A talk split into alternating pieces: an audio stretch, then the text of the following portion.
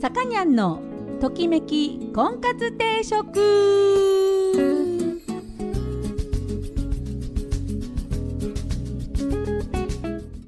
はい、えー、皆さんこんにちは、えー、さかにゃんのときめき婚活定食が今週も始まりました、えー、私結婚相談所母大丈ナーのさかにゃんです、えー、毎度お聞きいただきありがとうございます。今週もよろしくお願いします。えっとあのねたまにやるんですけどあのオイルね。例えばまあ椿オイルとか。まああの体につけていいオイルって売ってるじゃないですか。ああいうのであの頭皮をですね。あの頭の皮頭皮を、えーと、マッサージするっていう感じ、えー、ちょっとつけて指につけてこうね。ちょっとずつ、えー、つけてマッサージするわけですけどそうするとあのね頭の何て言うんですか顔を洗うように頭を、まあ、シャンプーとかはするんだけどこう油がね残りやすいまあこ結構ね多分これアラフィフとかの、えー、お悩みだと思うんだけどもなんか自分でね頭多分これねストレスとかまあなんかこう体調が悪いとかでなんかちょっとね匂うことありません？あのー、毎日洗ってんのに。であそうなったらたまにこうオイルでねそうやってクレンジングオイルクレンジングっていうのをやるんですけどあのー、今回ねやっぱこあの春先っていうかこの花粉が出てきた頃にこういうこう体のメンテっていうかこうその表面についたものとかをまあ洗い流すあんまりこうゴシゴシやるんじゃなくてこうね優しくえ取ると割とすっきりしてまあ髪もまあ艶が出てくるというかね。こう花粉の時期ってなんかこういろいろこすりがちじゃないですか。目とかかゆいから。ねなんであの荒れがちなんですよこう。よくねこの時期皮膚科に行くんだな。あのボロボロになって。んでこれやっぱり自分でねそうならないようにケアしなきゃいけないなと思ってこうねいろいろと頑張るわけですけれども。どうすいません飴舐めて喉飴舐めながらすいません喋ってますあのこうやってほら喉飴とかもねもう春は本当にこう何て言うんですか目薬もあのこう言っちゃなんですけど安い目薬より、えー、高い目薬の方がかゆみが収まるんですよ。これもなやっぱこういうやっぱ安いのダメなんだね。高いのにはいい成分が入ってるんですね。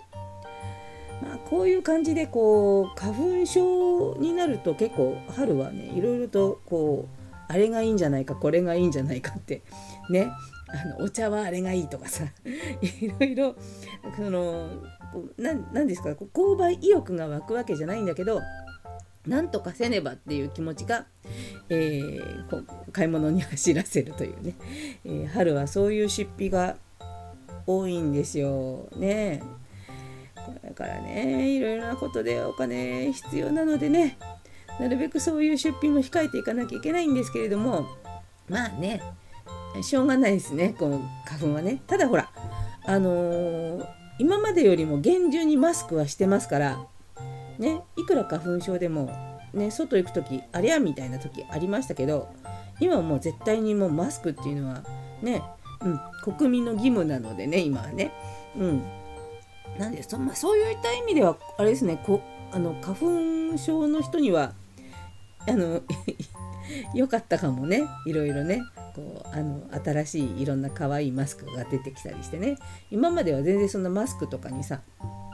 何ですか？そういう、えー、おしゃれとかは 一切求めてもね求めてもその商品がなかったですけど今ありますからね、えー、マスクで楽しむこともできるのでね。まあ、コロナも悪いことばかりじゃないということで、えー、今日はコロナの、えー、関連する、えー、婚活の話をしていきたいと思います。えコロナ禍ではこう最近うちのお見合いでもそうなんですけど相手に対して例えば好きとかかあのなて言うかそういう気持ちだけじゃなくてこう危機管理意識、ね、危機管理能力それをあの求められるっていうねそういうお話をしたいと思います。で、えーと、今日も音楽はアルフィーなんですが、えー、アルフィーはいろんな名前、えー、いくつかの名前で別 同じメンバーなんですよ。あの別の CD を出したりしています。その中でも60歳になった頃に、えー、作っておりましたザ・カンレキーズっていうあの GS の、ね、バンド、えー、その中から、えー、その、えアルバム「カンレキーズ」GS Meet the カンレキーズっていうアルバムを1枚出しております。そのアルバムから3曲お届けします。1曲目は「好きさ好きさ」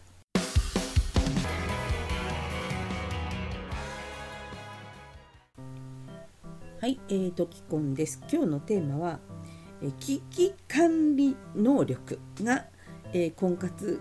の中でね、プラス要因として問われるようになりました。これはあの前からあったんですよ。あるんだけど、例えばね、こういざという時に頼りになる人っていうね、条件があったとしても、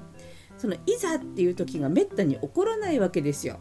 ね、例えばタイヤがパンクしちゃったとかそんなのめったに起こらないわけですよ。だけどもそのそういうねあの何かあった時っていうんじゃなくて今もう日常が危機じゃないですか。ね、その日常を、えー、乗り切る能力だから家庭を守る時に今この状態で、えー、家庭を守ってくれそうなのかどうかっていうのを、えー、女性の側が割と判断する場合が多いですね。で今ですねこう例えば今さっきも言いましたけどもマスクをしないような人とかって変わってるねって言われるじゃないですか。ね、その変わってるねなんていう人は選ばないんですよ。普通の人って言ったら変だけどまあ普通に一般常識のある人っていうかね。であのマスクしない人っていうのはマスクしない人とお付き合いすればいいんですよ。なんていうかその価値観でねお互いに何て言うんでしょうこうあの通じ合うわけだから。だけど今いないんですよそういった人はね。なんでそのマスクをし、まあ、マスクの話ばっかりしてますけども要するにまあ、それによって危機管理能力が問われているから、えー、家庭を守れる人か守れない人かっていうのを判断されていますよっていうことなんです。で危機管理能力っていうのは何かっていうとこう想像力結局何かこう例えばうんと子供がねできた時にこの前の道にパッて車が通ったら危ないんじゃないかとかねそういうふうに想像する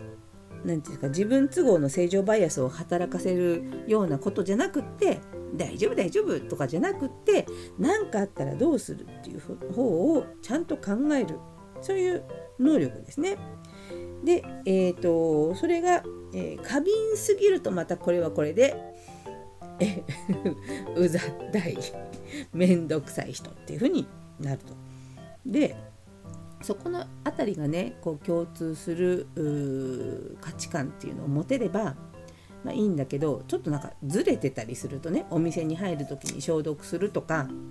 えー、全然こうピャピャってやっただけで全然こう手に手指にすり込んでないとかねそういうことなんですよ。その細かいことがそのあこの人あんまりとかって思われる。ですっごい今大変なんですよ。そういう意味では。だから何をしなきゃいけないかっていうと、えー、危機管理能力をある、えー、女の人。ね、危機管理のできる女の人は危機管理のできる男の人を望みます。疎い人は望みません。なのでこの辺えっ、ー、とちゃんとね俺は危機管理能力あるぞって思う人は今やるべきことはコロナのその予防対策に敏感になること。ね。そんなもんじゃなくてこれが、えー、今、えー、求められています。えーと、具体的に言うと今言ったようなちゃんとマスクをする、えー、飲み物を飲んだ後にまたマスクをする、ね、例えばね。ずっとこうマスク外しっぱなしじゃないってこと。ちゃんとマスクをしようとする。それからお店を入る前にこう、ね、ちゃんと消毒をする。手を洗う。いろいろ。そういう何て言うんでしょう。こう気を使う。ね。あの車でこう話してる途中にちょっと換気するね。って換気する。そういうようなこう何て言うんでしょう。こうコロナなんか大したことないんだよ大丈夫だよとかいうのを言わない 今の状態でね。世間から、えー、後ろ指さされたり白い目で見られたり、えー、されそうなことは、えー、しない。えーと、自分の行動がちゃんとねそうやって、え、世間とずれていないかどうかっていうのをしっかり把握しないと今婚活は非常に難しいと、え、コロナ禍における婚活の中で言うとそのしっかりと対策をとっているぞと。ね。そういうのをアピールそれがアピールポイントになるんだからね。逆に言うとそれをできてないともうパチッて切られます。はい。あのこれはあかんって思われます。なんで皆さんねあの特に男性は、えー、コロナ禍では危機管理能力が試されているんだっていうことを認識しな意識しながらコロナ対策を頑張っていただければと思います。はい、というわけで、えー、今日の音楽ですね、えー、ザ・カンレキーズを特集しております。えー、恋の花占い2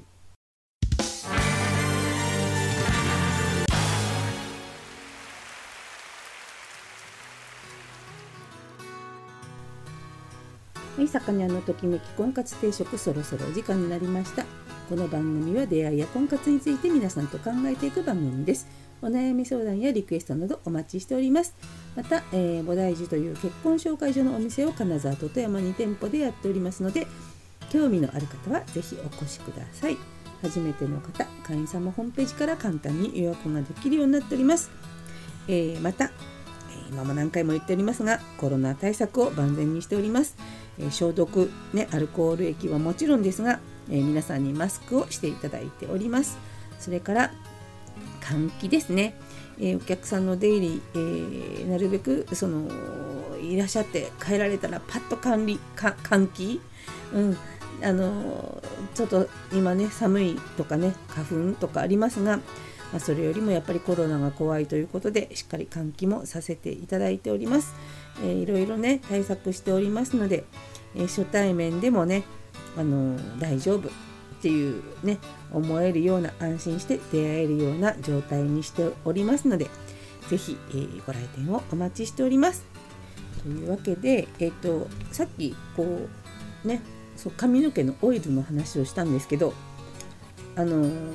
今までねアルガンオイルっていうのを使ってたんですけど今度ね椿油？大島の大島の椿油っていうのもねあの使ってみたいなと思ってます。なんかやっぱ椿油っていうのはもう昔からねあの売ってますけどもこうよくねおばあちゃんが 使ってたみたいなイメージありますけど